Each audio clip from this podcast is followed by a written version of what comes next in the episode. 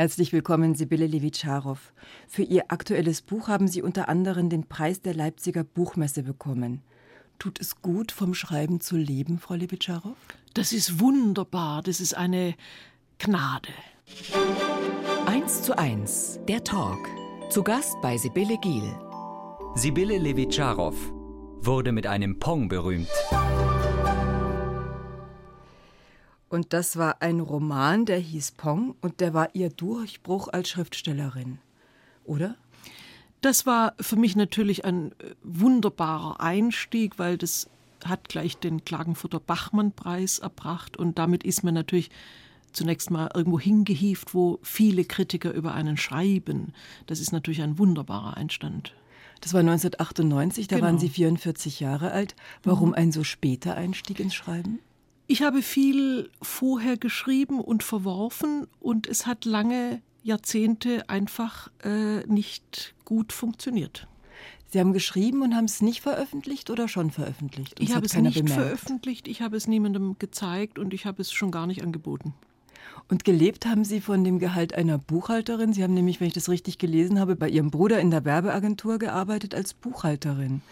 Ja, das wird ein bisschen, weil das so leicht exzentrisch klingt, etwas hochgehängt. Das war zwei Tage in der Woche, einfach um ein bisschen Geld zu verdienen. Ich habe für Museen gearbeitet, ich habe auch für den Rundfunk schon gearbeitet. Also ich habe viel versucht, äh, was mich natürlich auch mehr interessiert hat als die Buchhaltung. Sie haben Hörspiele auch geschrieben. Ich habe Hörspiele geschrieben, aber ich war wirklich, äh, sag mal, alles, worin man in der Kultur im weitesten Sinne arbeiten kann, in Berlin schon ziemlich, äh, bin ich da rumgekommen in den Jahren. Mir gefällt es mit der Buchhalterei natürlich trotzdem sehr gut. Damit verbinde ich Pedanterie und Genauigkeit. Sind es auch Eigenschaften, die Sie als Künstlerin, als, als Autorin brauchen? Ich bin eine Zwangskraft durch und durch. Ja, ich bin extrem pedantisch, ich bin extrem ordentlich und extrem pünktlich. Und so arbeite ich auch. Was heißt es dann beim Schreiben? Das heißt, ein ganz aufgeräumter Schreibtisch mit nur ganz wenigen, großer Schreibtisch, wo wenig draufsteht und nur das, das was gerade gebraucht wird, steht. Äh, Das Arbeitszimmer muss perfekt aufgeräumt sein. Ich kann nicht in so einem Kuddelmuddel arbeiten. Ich brauche die Übersicht. Ich muss Herr der Objektlage sein. Sonst äh, gerate ich ins Chaos, geistig. Wie sieht Ihr Tagesablauf aus? Ist der dann so geordnet, dass Sie erstmal ordnen, erstmal putzen? Ah, nicht jeden Tag, also ganz so schlimm ist nicht. Nein, aber bei mir ist schon ziemlich sauber auch, kann ich so sagen, ja.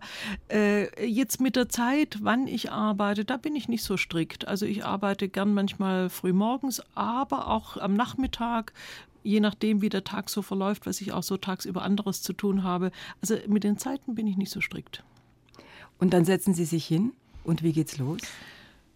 Naja, das Eigentliche beim Schreiben, bevor man wirklich arbeitet, ist immer das Bett. Das heißt, also mir kommen alle Ideen im Bett, kann ich nur so sagen. Ja, ich muss auch dazwischen immer ins Bett. In diesen Übergangsphasen, wenn man noch nicht ganz wach ist oder noch nicht ganz schläft oder in welchen Phasen? Hm, Schlaflose Nächte sind sehr günstig, auch wenn sie ein bisschen eine Tortur sind. Ähm, ich muss auch wirklich, wenn ich zwei, drei Stündchen wirklich am Schreibtisch verbracht habe, ins Bett nicht um zu schlafen, sondern um überhaupt geistig in eine andere Position zu geraten oder einen Spaziergang machen.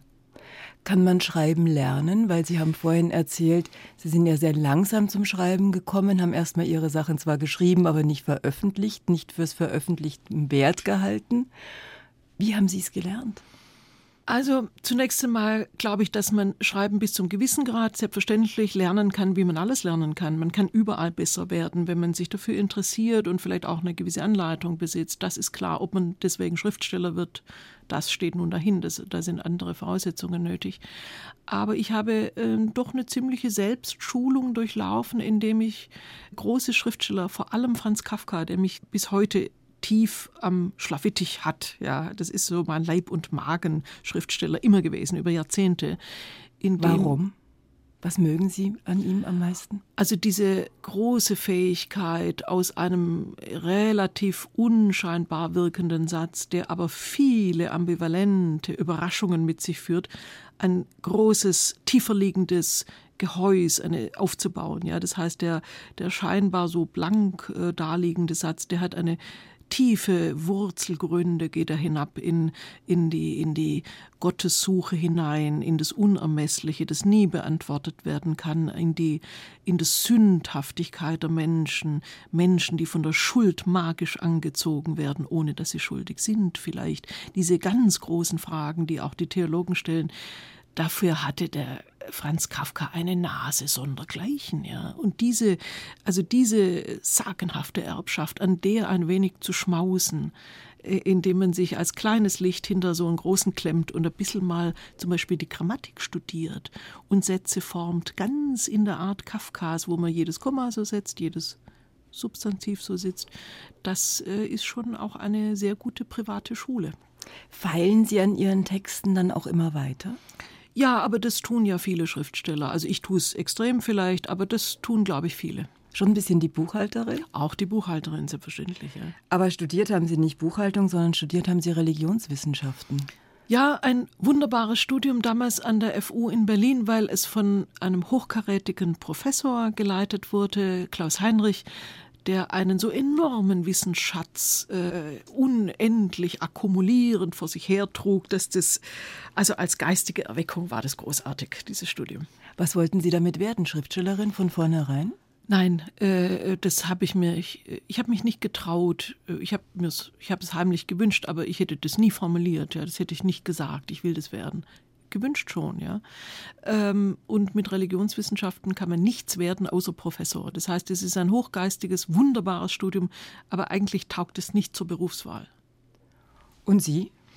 Damals hat, äh, ich bin ein typisches Kind, ein bisschen späteren 68er, wo man sich um so etwas überhaupt nicht äh, einen Gedanken daran verschwendet hat und Geld konnte man immer verdienen. Also 1954 geboren und genau. das war die Zeit, in der man einfach nach Neigung, in der Sie auf ja. jeden Fall nach Neigung studiert ja, haben. Ja, und ich habe immer Geld verdient nebenher, neben dem Studium schon. Das war nie das Problem. Und dann kam Pong spät kam Pong und äh, äh, das war der erste Text in meinen eigenen Augen, der wirklich schön zusammenschloss. Ja, den, ich halte ihn nicht für ganz geglückt, äh, bis heute nicht, aber der Anfang, den liebe ich bis heute. Vielleicht kurz, es ist die Geschichte eines eigentlich Verrückten und der dauernd darüber seine Betrachtungen anstellt, wie sich die Welt zu ihm stellt, wo sie ihm bedrohlich wird und wo sie ihm nicht bedrohlich wird. Ja, es ist tatsächlich, äh, sagen wir mal, mit hohem Metapherndurchschuss, ja, da kann man ja viel machen, ja, ist es tatsächlich ein, ein man kann auch sagen, schiz, klassisch Schizophrener, ja, der äh, die, die Hoch- und Tieflagen dieser Geisteszustände erlebt, große Euphorie, wo alles auf ihn zukommt und entsetzliche Furcht, ja, wo die Welt sich abkehrt, ja. Also das wollte ich allerdings in einem eher spielerischen Rahmen versammeln, nicht in einem depressiven. An welcher Stelle wussten Sie, das ist das Buch, mit dem kann ich rausgehen? Ah, der Anfang, der sitzt einfach. Ja, also jetzt müssen wir den Anfang doch hören. Einem Verrückten gefällt die Welt, wie sie ist, weil er in ihrer Mitte wohnt. Nicht irgendwo in irgendeiner Mitte, sondern in der gefährlich inschüssigen Mitte Mitte im Zwingei. Ein unbedacht, aus diesem Heikelraum entferntes Haar brächte die Welt ins Wanken und dann auf Schlingerkurs Mond, Sonne, Milchstraße, Ade, Systemwärts, EE. Das alles weiß der Verrückte genau und hütet sich, zum Beispiel seinen Arm in eine zu hohe Grußstellung zu heben, damit nicht Unglücke geschehen, Felsbrocken herabstürzen, große Brocken auf kleine, noch größere auf schon stattliche, und die zarten Angeln zerbrechen, in denen die Welt hängt. Ihm, das versteht man ja leicht, sind nur winzige Bewegungen erlaubt, und es schmerzt ihn, wenn man ihn von einem Bett ins andere trägt oder in ein schiefes Zimmer stellt, denn er liebt die Welt, wie sie ist, er liebt sie, er liebt sie, und sonst noch irgendwelche Sorgen, ja, leider Sorgen die Menge. Sibylle Levitscharow, die bei mir in 1 zu 1 der Talk zu Gast ist. Und aufgewachsen sind sie in Stuttgart, genauer gesagt in Stuttgart-Degerloch, als Tochter eines bulgarischen Arztes und einer deutschen oder einer schwäbischen Mutter. Wie waren die 50er Jahre denn in Stuttgart?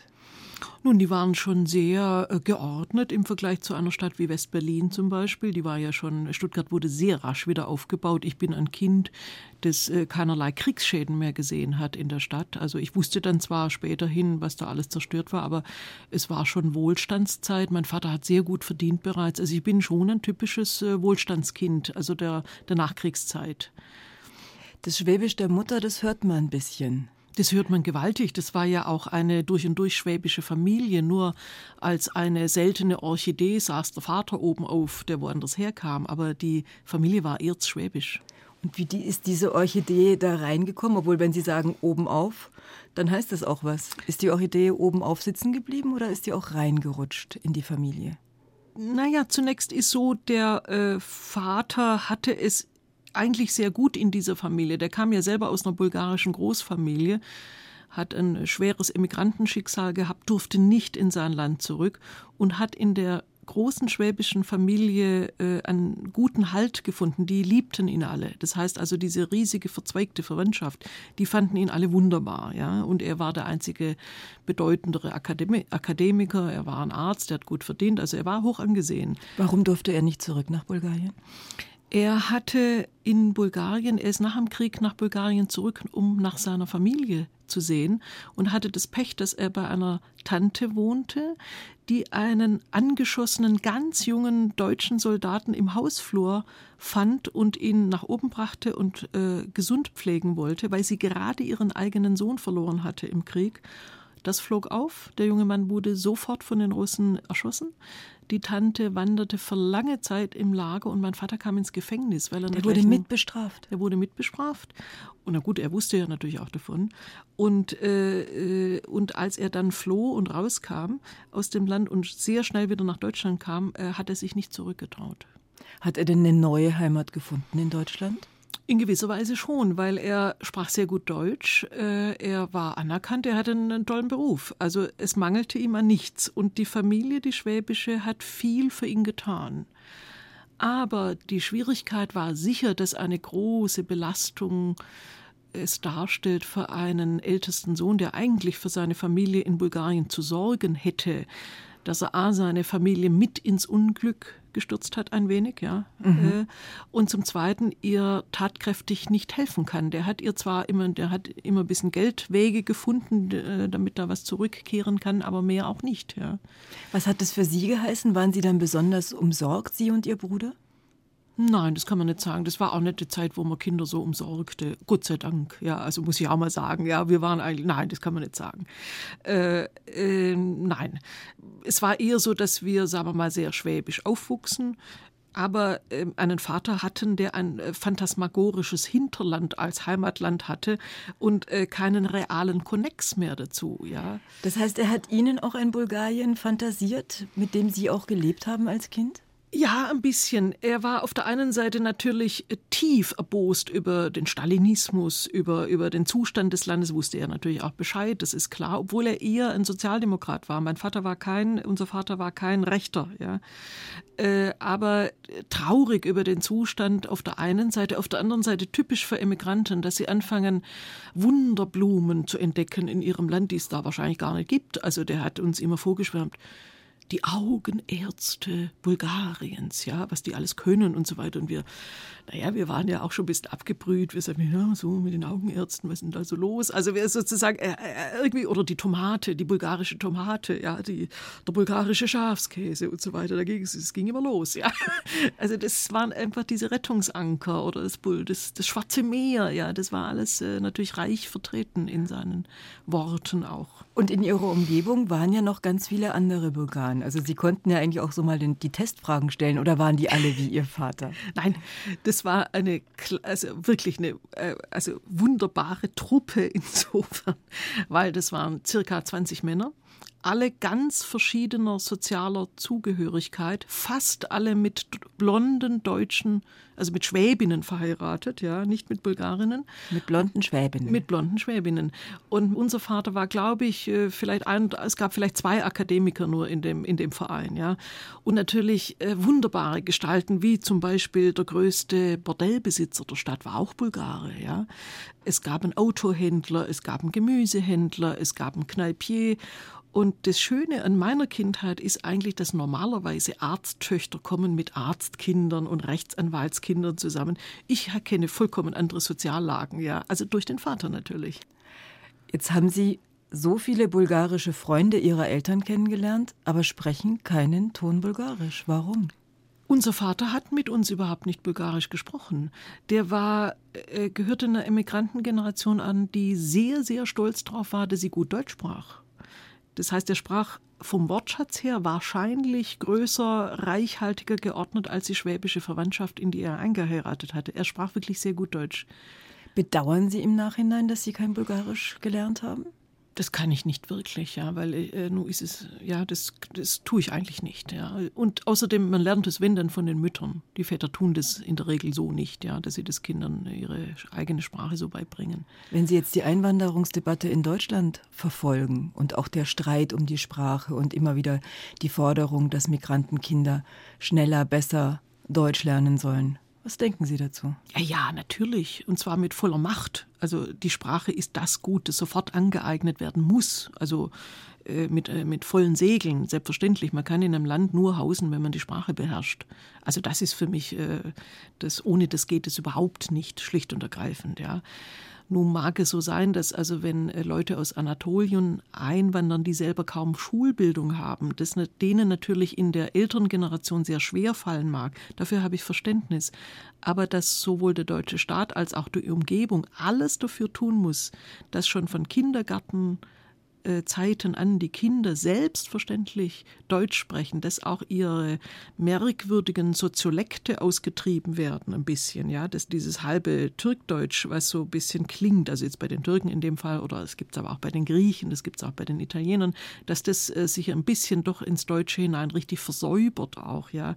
Also ich finde, darauf würde ich höchsten Wert legen, selbstverständlich. Aber auch unter Vernachlässigung der Muttersprache? Also wenn die Mutter auch aus der Türkei kommt, dass sie mit ja. ihrem Kind wirklich nicht in der eigenen Sprache ja, das spricht? machen die ja eh, das ist ja nicht so das Problem. Die Mütter sollen machen, was sie wollen. Aber das, äh, das, das Wichtige ist, wenn man hier aufwächst, dass man diese Sprache spricht und alles andere ist zweitrangig, in meinen Augen, ganz klar.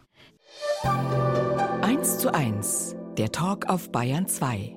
Sibylle Giel im Gespräch mit Sibylle Levitscharow, Literatin mit bulgarischen Wurzeln und schwäbischer Zunge.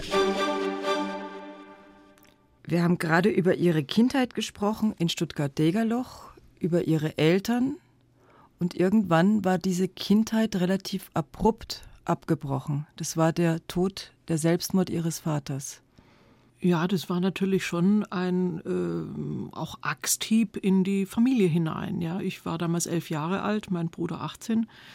Ähm, die Mutter ist nie mehr davon losgekommen, also von der katastrophischen Erfahrung, auch natürlich im Sinne des Schuldhaufens, den man sich da selber anzieht damit, ja, äh, ohne dafür äh, verantwortlich sein zu können. Und äh, die Erfahrung war sehr drastisch, weil es ging auf der einen Seite übrigens auch das ganze Soziale wurde anders. Also es hatte nicht nur eine starke psychische Konsequenzen für die Familie, sondern auch der Mann, der die Familie ernährte mit einem sehr guten Beruf, war weg. Es gab keine Versicherung. Ja, es war, mein Vater hat sehr viel verdient, aber alles gerne generös ausgegeben. Es wurde plötzlich sozial vollkommen anders. Meine Mutter, die eine geehrte Arztgattin äh, war, ja, musste plötzlich mit dem Vertreterköfferle Klinken putzen gehen bei Ärzten. Äh, das ist ihr erstmal sehr hart geworden, weil sie Geld verdienen musste. Der, und äh, das dann aber sehr gut erledigt hat, muss man sagen, mit der Zeit. Sehr gut in einen neuen Job reinwuchs. Da war sie aber schon 44 Jahre alt, nicht so leicht. Und ähm, für, ich weiß es nicht genau, für meinen Bruder kann ich das schwer sagen, aber für mich war es eine vollkommene Verwüstung äh, aus der ich mich dann natürlich langsam erholt habe. Aber das hat natürlich lange Nachwirkungen, so etwas. Und ich würde auch sagen, das, was so als besonders katastrophisch auch noch zurückblieb, aber hauptsächlich für unsere Mutter, war, dass er sich erhängt hat was ja ein Arzt könnte, wenn er Selbstmord begeht, das ja etwas klimpflicher tun mit den Dingen, die er da so in seinem Arzneischrank hat. Und sie hat ihn gefunden? Und sie hat ihn äh, gefunden. Also meine Mutter ist oder unsere Mutter ist davon wirklich äh, schwer gestraft worden damit, mit dem Vorkommnis. Warum hat sich Ihr Vater umgebracht? Weiß die Familie das? Wissen Sie das? das war mir trotz, obwohl ich ein Buch darüber schrieb, letztlich nicht in Erfahrung zu bringen. Und zwar es ist sicher, dass er immer im Frühjahr sehr depressiv wurde. Äh, in den letzten Jahren auf jeden Fall. Als junger Mann war er das wohl nicht und auch nicht am Anfang der Ehe. Ähm, die Gründe dafür sind schwer aufzuführen. Wie gesagt, äußerlich hat er ein gutes Leben geführt. Ja, er war wirklich sehr anerkannt. Er hatte deutsche Freunde. Er kam eigentlich ganz gut mit Menschen zurecht und er war sehr gerne Arzt. Er hatte nicht den falschen Beruf. Also man würde sagen, ein Mensch, ja, der beruflich das machen kann, was er da viel Geld verdient und angesehen ist, naja, ja, warum? Ja, gut, kurzum, ich weiß es nicht. Ja. Und es ist auch äh, vergebliche Liebesmüh, das herausbekommen zu wollen, zumal unsere Mutter wiederum eine Strategie der Verheimlichung und Beschönigung gefahren hat uns gegenüber. Aus der war das Realistische, also des, des wirklichen Unglücks nie so richtig rauszubekommen. Was hat sie Ihnen erzählt? Naja, sie hat sich vielleicht auch, um uns zu schonen, äh, äh, sag mal, sie hat keinen Begriff dafür gefunden, um uns, sag mal, seine Verdüsterung wirklich in Etappen klar zu machen und hauptsächlich nicht, wie sie selber darunter litt, weil sie musste das ausbaden, ja. Sie war so alt, wie sie war in demselben Alter, in dem Sie angefangen haben, wirklich Schriftstellerin zu sein und davon zu leben und Ihr Werk Pong veröffentlicht haben. Das halte ich, äh, danke, dass Sie sagen, aber das ist signifikant, selbstverständlich. Ja. Also das heißt, also ich musste über die Altersgrenze rutschen, äh, hinüberklettern, in der mein Vater zu, Tod, äh, zu Tode gekommen war, um, sagen wir mal, ein freieres und anderes Leben zu führen. In Apostolow, in ihrem jüngsten Roman, ausgezeichnet mit vielen Preisen, unter anderem den der Leipziger Buchmesse, schreiben Sie über die Geschichte. Jetzt frage ich das, was alle fragen. Wie autobiografisch ist das Buch? Das ist es in manchen Teilen schon. Es ist es in Bezug auf den Vater, obwohl da natürlich andere in, äh, sagen wir, Fantasie-Lüpfungen äh, himmelwärts stattfinden. Ja. Es ist äh, in Bezug auf die Mutter, durch, obwohl die da sehr dezent wegkommt, da ist es auch familienbiografisch, aber es ist frei erfunden in Bezug auf eine Schwester, die ich nicht besitze. Denn in Wirklichkeit haben Sie einen Bruder. Ich muss Ihnen ehrlich sagen, beim Lesen war ich zuerst fast wütend auf Sie, weil Sie so so negativ über ihren Vater schreiben, so negativ über Bulgarien. Und dann hat es mich immer mehr reingezogen. Dann haben sie mich mit ihrer Wortgewalt, mit ihren, mit ihren Wörtern, mit ihren Sätzen völlig reingezogen. Und ich habe dann auch plötzlich meinen Kopf geöffnet für die Nuancen, für die Kleinigkeiten, die in diesem Buch sind, die ja auch letztendlich, es ist keine reine Abrechnung, es ist auch ein, ein Verzeihen drin, oder? Ja, es ist unbedingt, äh, äh, äh, sagen wir mal, neben dem lauten, äh, terrierhaft aggressiven Ton, der zunächst sehr vorherrscht, ja, es ist ja auch eine neurotische Erzählerin, die viel neurotischer ist, als ich es bin. Ich bin nicht dieses alter Ego so blank, ja. Äh, ich verstecke mich eher hinter beiden Schwestern gleichzeitig, ja. Der lieben und, und sanftmütigeren ebenso, ja. Äh, das ist aber so, dass es, ich meine, jede Figur wird blechern, wenn sie nicht ambivalent ist. Und es kommt natürlich sozusagen in kleineren Schritten auch zum Vorschein die große Liebe des Kindes zu dem Vater, die eben bitter enttäuscht wurde. Das ist ja auch verhandelt in dem Buch, ja, das, das Umschlagen der Liebe in eine bittere Enttäuschung und dann Zorn, Zorn über das, was passiert ist einfach, ja und auch so etwas, und das ist auch durchaus familienbiografisch, einer in der Familie muss den Putz erledigen. Ja? Wenn alle anderen äh, irgendwie sich so durchseifen durch die schreckliche Geschichte, ja, und so tun, als wäre es doch ganz anders und wäre es doch ganz schön gewesen, muss einer auf den Putz hauen. Und Sie tun das in einer Geschichte, in der Sie erzählen, wie Sie und Ihre Schwester mit Verwandten nach Bulgarien fahren, um mehrere Bulgaren in bulgarischer Erde zu begraben. Und auf dieser Reise erleben Sie einiges und Sie beschreiben dieses Land nicht wirklich vorteilhaft. Das kann man so sagen. Das würde ich aber auch nicht vorteilhaft beschreiben, wenn ich jetzt einen englischen Vater hätte. Ja? Nur würde ich dann gar nicht drüber schreiben. Also das heißt, das, was ich in Bulgarien sah, auf meinen Recherchereisen, drei größere Reisen in jüngerer Zeit, das empfand ich schon als katastrophal. Ja, und der Blick wäre auch so scharf gewesen, wenn das mit keinen Familiengeschichten verbunden wäre. Nur die Sache ist dadurch natürlich nochmal anders geworden, dass wenn man da eine groß verstreute Familie überall hat, man wahnsinnige Geschichten hört, ja, wie die Korruption wirklich ist. Das erfahren Sie ja als Tourist nicht, ja. Und da kann es einen schon ein bisschen schwindeln über die schrecklichen Verhältnisse, in denen die Menschen bis heute gezwungen sind, da zu leben. Erbarmungslos haben Sie auch beschrieben, Ihre Großmutter und die Stelle haben wir dabei. Würden Sie sie mir vorlesen? Ja, das ist also die bulgarische Großmutter, die einmal herauskam aus ihrem Land in den 60er Jahren und von uns glühend erwartet wurde. Das war, glaube ich, 1964. Ein siebenjähriges Kind war ich, Feuer und Flamme für den unbekannten Gast. Ich erwartete eine ähnlich wunderbare Großmutter, wie die schwäbische eine war.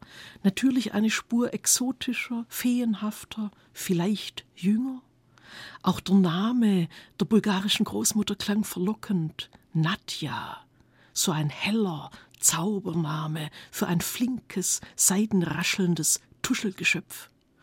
Schon seit Monaten wollte ich unbedingt ihren Namen annehmen und meinen eigenen loswerden – für die Prozedur sparte ich Geld. Entsetzlich.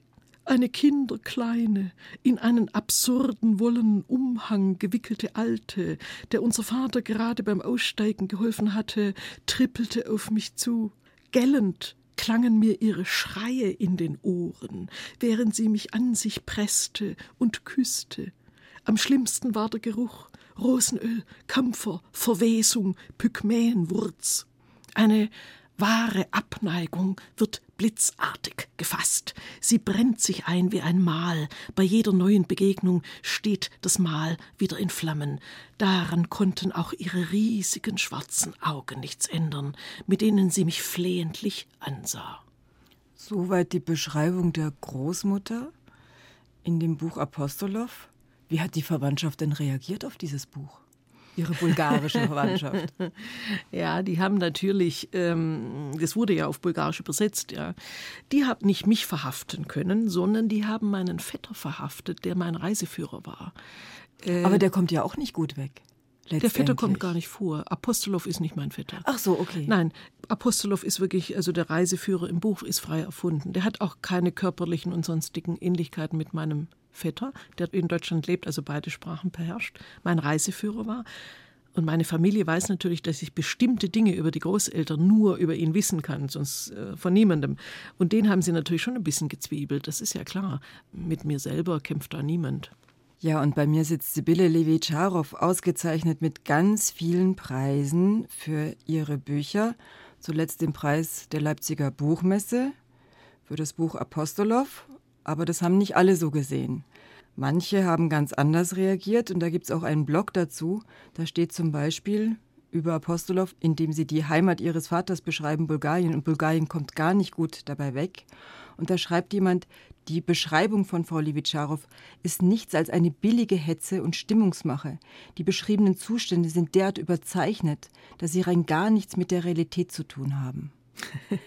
Wie sind Sie denn mit solchen Reaktionen umgegangen? Ach, das habe ich fast erwartet, weil natürlich das Nationalgefühl, also eines verschreckten, in die Enge getriebenen Landes und seiner Bewohner natürlich kein souveränes ist. Ja, das heißt also, wer in Bulgarien so verfasst ist, ja, der empfindet es ja, der liest das Buch ja auch journalistisch, was es ja nicht ist im Übrigen. Ja, das ist ja auch die literarische Übertreibung, die ja anders etwas auffächelt, auffädelt, als ein Journalist es tut nur eine winzige, lustige Anekdote will ich dazu erzählen, was die Reaktionen angeht. Ich wurde von der Deutschen Welle interviewt in Berlin und es hat mich eine junge Bulgarin, 35 Jahre alt, im Chanel-Kostüm abgeholt am Bahnhof, fröhlich mit mir plaudernd. Ich dachte, ach, das geht ja gut.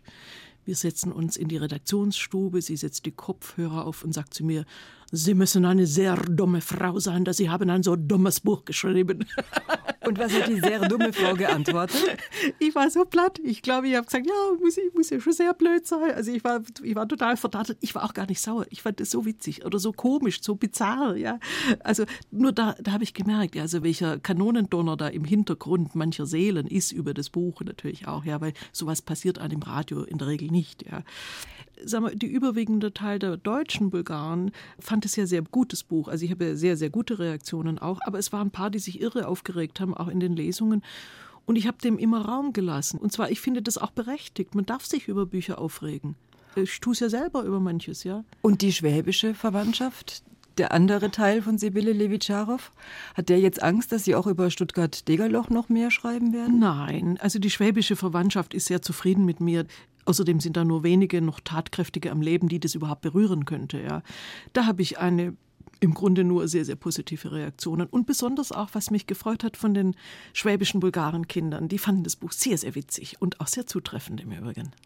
Ich habe gerade gesagt, die andere Hälfte von Ihnen ist das Schwäbische, ist das Stuttgart, aber da leben Sie ja schon lange nicht mehr. Sie sind ja irgendwann nach Berlin aufgebrochen. Warum Berlin damals? Also ich bin ja ein typisches Kind der späten 68er. Ich bin immer so die ganz große Revolutionsgeneration, aber so ein bisschen hinterher. Und äh, Stuttgart war für uns ja eine fade Qual, da weiter leben zu sollen. Ich habe mit frühen 18, 17, 18 Abitur gemacht und zack war ich weg in Berlin. Das Mekka der Linken, selbstverständlich. Ja. Und es war ja wunderbar, diese westdeutsche Stadt, die so schön gefüttert wurde vom Westen an sich und riesige Wohnungen, großer Wohnraum, ein bisschen runtergekommen für ganz billiges Geld. Also wir haben ja damals, ich habe ja schon ganz ohne Geld mit zwei, drei Leuten immer schon 200 Quadratmeter bewohnt und in Stuttgart hat man fürs gleiche Geld eine kleine Besenkammer bekommen. Also das waren ja elysische Zustände für so ein bisschen ein Aufbruchsvolk, ja, das noch sehr ideologisch gefärbt war, aber glaubte, irgendwie die Welt retten und überhaupt total verändern zu können. Wie sah das denn aus? Wie sah der Aufbruch denn aus? Wie war Ihr politisches Engagement in den Zeiten? Naja, ich war in der Schule eine Hardcore-Trotzkistin. Das gab sich dann aber schnell. Also sagen wir schon eigentlich vor der Abiturszeit bekamen die ersten Zweifel. Da merkt man auch in dem Bulgarien-Buch nichts mehr davon. Nein, da merkt man gar nichts. Also halte mal, aber der Trotzkist hat ja mit Stalin und mit den gar nichts am Hut. Gut, also den, den Ostblock fanden wir immer schon furchtbar. Und wir fanden auch die DDR schlimm, ja, spießig. Also das muss ich den Trotzkisten ein bisschen zugute halten, ja. Die waren aber auch trotzdem schrecklich, ja. Gut, dann kam der Feminismus als zweite Welle, auch ich ähm, an den Haaren mitgezogen sofort, ja. Das war eben so, wenn man jung ist, ist man halt auch, äh, leider etwas sehr zeitgeistig verfasst, hat sich aber auch sehr schnell gelegt. Und dann bin ich doch zufällig an ein sehr gutes Studium geraten, wo alles anders war. Religionswissenschaften? Die Religionswissenschaftler waren einfach anders, die haben total andere Sachen gelesen. Was hat das politisch bei Ihnen ausgelöst? Also Unter dem Aspekt habe ich Religionswissenschaften noch nie betrachtet. Ich war vorher schon politisch abgestoßen von diesen Bewegungen. Also es, war schon mürbe geworden, ja. Das war mir irgendwie doch zu wenig. Und ich muss auch sagen, was mich von dieser Ideologisierung sofort gerettet hat, schon in der Schulzeit, war die Tatsache, dass ich ein, wirklich eine absolute Leseratte im Literarischen war. Und wer Thomas Mann liebt, kann nicht ganz äh, nur dem Trotzkismus verfallen sein. Das geht einfach nicht. Ja? Also das heißt, also mir, mir war das irgendwie immer zu engstirnig, doch heimlich. Ja? Und im Studium ist es dann aufgebrochen vollends als äh, auch ein leichter Widerwillen gegen diese Ideologismen. Und äh, das war einfach, man wurde mit vollkommen anderen Lektüren bekannt, man wurde mit anderen geistigen Strömungen bekannt, mit, äh, es war eine ernsthafte Auseinandersetzung mit der griechischen Antike auch darin und alles wirklich wunderbar, eine neue Welt, eine geistige. Das intensive, lebendige Berlin und dann der Aufbruch nach Buenos Aires. Wie kam es dazu? Das war eigentlich ganz persönlich zunächst motiviert, weil ich meinen dann äh, baldigen Mann, in Argentinien, der in, in Berlin das Farbfernsehen erlernte, der war Fernsehproduzent, den lernte ich kennen und bin mit ihm dann nach Buenos Aires gegangen. Ich war da sehr jung noch, ich war 3, 24 und auch aber ein bisschen, sagen wir mal, diese Flucht aus Deutschland, das waren noch Nachwehen der linken Ideologie. Ich hielt sicher mit 24 Deutschland noch für ein so verbrecherisches Land und habe der Demokratie immer noch misstraut, dass mir alles willkommen war, ins Ausland zu gehen, dass mir das wirklich wichtig war. Ja. Und dann Buenos Aires, in dem letztendlich die alten Nazis teilweise saßen, aber auch Juden, die Zuflucht dort gesucht hatten.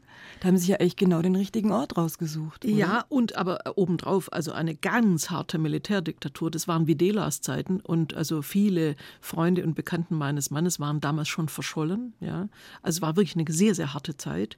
Also ich habe zum ersten Mal auch gelernt, was wirklich überhaupt eine Diktatur ist. Ja, und ich sah sofort ein Jahr später Deutschland mit ganz anderen Augen. Ich habe wirklich den Unterschied an den Knochen mitbekommen, was es heißt, Diktatur zu sein und dass man mit den Worten präfaschistisch, faschistisch, äh, Diktatur ein bisschen vorsichtiger sein sollte, wenn man über Westdeutschland spricht, ja. Dass es doch ein sehr bequemer Staat ist und doch auch äh, in, in den verzweifelten Versuchen der Reinigung von den schweren Verbrechen doch auch ein insofern anständiger Staat wurde, der durch große Befreiungen versucht hat, da auch in der Politik. Das habe ich alles dann langsam anerkennen können.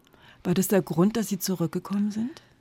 Ich wäre sicher in Buenos Aires geblieben, weil das eine tolle Stadt ist, wenn das politisch total anders gewesen wäre. Aber das war nur wirklich schrecklich. Sie unterrichten ja heute auch. Sie haben auch viel mit ganz jungen Menschen zu tun, mit, oder zumindest mit jüngeren Menschen. Sie sind in der Textwerkstatt, unterrichten da junge Menschen. Sie sind auch da an der Uni. Sie sind, werden in Zürich unterrichten, werden in Frankfurt unterrichten. Was erleben Sie da mit den jungen Menschen? Wie sind die heute anders? Sie sind natürlich auf der ersten Ebene ideologiefreier, als wir es damals waren. Sie haben mit anderen, ganz anderen Dingen zu kämpfen. Sie sind medialer aufgewachsen, als wir es sind. Bei uns äh, zu Hause gab es nie einen Fernseher. Das ist ein Riesenunterschied. Ja. Das spielt eine riesige Rolle. Das heißt also auch die ästhetischen Vorlieben und Vorgaben sind vollkommen andere. Und da gilt es ein bisschen, also meine Aufgabe sehe ich darin, also beharrlich an andere und größere Traditionen zu erinnern. Das ist meine pädagogische Aufgabe darin. Also immer wieder dafür zu sorgen, dass in ihren Köpfen der literarische Kosmos ein großer anderer auch ist, weil ich bin zutiefst davon überzeugt, dass man nur von weiter zurückreichenden Traditionen überhaupt sehr gut lernen kann, indem man sie belebt und erfrischt und ganz neu ausdeutet. Man lernt nicht aus der Zukunft, man lernt nur von alters her, indem man das in die Zukunft überführt. Wie reagieren die Schüler oder wie reagieren die Studenten? Ach, die reagieren unterschiedlich. Also jetzt in München waren die Reaktionen, glaube ich, sehr interessant, auch weil die, glaube ich, doch ein bisschen oder ziemlich äh, Erfreuliches dann angestellt haben in ihrem Fortwirken des Schreibens. In Leipzig kann ich das noch nicht so sagen, die sind ganz jung. Und die schreiben auch nicht Romane, sondern da gebe ich kleine Aufgaben. Das kann ich nicht vergleichen. Also das hier war intensiver. Es war eine kleine Gruppe, eine intensive Gruppe. Was würden Sie sagen, wie hat sich die Sprache verändert? Ich weiß, eine große Frage, aber Sie haben ja auch gesagt, neue Medien, überhaupt viel mehr Medien. Hat es die Sprache der Nachwuchsschriftsteller verändert? Ja, wobei der Feuilletonist Steinfeld der anderer Auffassung als ich ist, der sieht da ein großes Aufbauen wieder der sprachlichen Reserven, dass die so langsam in Gang kommt. Vielleicht hat er da recht. Ich habe zumindest in Leipzig das noch nicht sehen können. Da ist immer noch das, was ja sagen wir, in den letzten zehn Jahren so sehr kursiert ist bei den jungen Autoren, im Präsens schreiben, kurze Sätze schreiben, nicht an größere Themen der Vergangenheit äh, Anknüpfung suchen und äh, nach meinem Dafürhalten eine etwas abgebrühte, blecherne Figurenführung, ja, die mich am meisten schmerzt an der Sache. Das war doch ein bisschen gängige Stilübung, ja. Und dagegen gehe ich natürlich mit vollem An. Und was passiert bei Ihnen? Wie geht es bei Ihnen weiter? Ist schon ein nächstes Buch in Planung oder sitzen Sie schon und schreiben am wohlgeordneten, ordentlichen Schreibtisch? Ja, ich versuche etwas Neues, selbstverständlich. Und bei mir ist auch so, ich versuche mich immer vom Vorgängerbuch zu lösen. Jedes Buch, das geschrieben ist, tritt mir als Mängelwesen gegenüber, als ein misslungenes Buch auch zu teilen. Und ich möchte das gerne mit dem nächsten Buch, das dann ganz anders aussehen will, gut machen, was natürlich nie gelingt. Wie soll das nächste Buch denn aussehen? Das nächste Buch hat gar nichts mit Jägerloch zu tun, hat nichts mit dem Schwäbischen zu tun, sondern mit dem Philosophen Hans Blumenberg. Und um was geht's? Um versuche, sein Leben? Vielleicht zwei Sätze zu ja, Hans nun, Blumenberg. das ist ein Roman, es ist nicht wirklich das Leben Hans Blumenbergs, aber natürlich auch da eine große Neigung zu seiner Philosophie, zu seinen Büchern und etwas davon wird schon in den Romanen in winzigen Dosen geschmuggelt werden. Jetzt sind Sie ja auch eine große Zeichnerin. Sie haben Ihre Umschläge meistens selber gestaltet. Sie machen Scherenschnitte, eine fast aus der Mode gekommene Kunst. Wäre das auch eine Möglichkeit, sich noch weiter zu entwickeln, das als, als zweites Standbein auszubauen? Oder ist es jetzt ganz klar, Sie schreiben? Also ich bin keine große Zeichnerin. Ich sehe auch all diese äh, rund ums Buch stattfindenden Dinge überhaupt nicht als Kunst an, sondern wirklich als ornamentale Schnörkel um das Buch herum. Nur. Also ich möchte es gar nicht in der Kunst überhaupt haben. Ich, ich kann nicht gut zeichnen, ich bin sicher, ja. Nur Jetzt kann Dinge ich natürlich im Radio schwer diesen, diesen Umschlag beschreiben. Deswegen müssen Sie, liebe Hörer, jetzt einfach mir glauben und nicht Sibylle Levitscharow. Aber ich mache das gerne. Papierarbeiten aller Art. Ich hatte eine hübsche kleine Kabinettsausstellung jüngst oder vor einem Jahr in Marbach mit Papiertheaterchen, die, glaube ich, wirklich hübsch sind. Ich finde die charmant, die Sachen, die da entstehen. Aber wirklich zu Diensten des Buches und des geschriebenen Wortes und um es herum. Ich mache, glaube ich, auch ganz schöne Notizbücher und so weiter. Also das macht mir große Freude. Aber ich wollte damit nie jetzt in ein Ausstellungsgewerbe an sich gehen und das womöglich noch als Kunst verkauft wissen. Das wäre mir unangenehm. Ich möchte das frei halten davon auch. Was wäre der Zaubersatz, den Sie Ihren Schülern mitgeben wollten fürs Schreiben? Naja, dass sie versuchen müssen, an die tiefe innere Leidenschaft, die ihnen glüht, anzuknüpfen und das aufzureißen, aufzudecken und dafür da wirklich in diese, in den Leidenschaftsbrunnen zu steigen und sich darin auch auf gewisse Gefahren hin zu tummeln in dem. Das war Sibylle Levitscharow, Schriftstellerin. Vielen herzlichen Dank.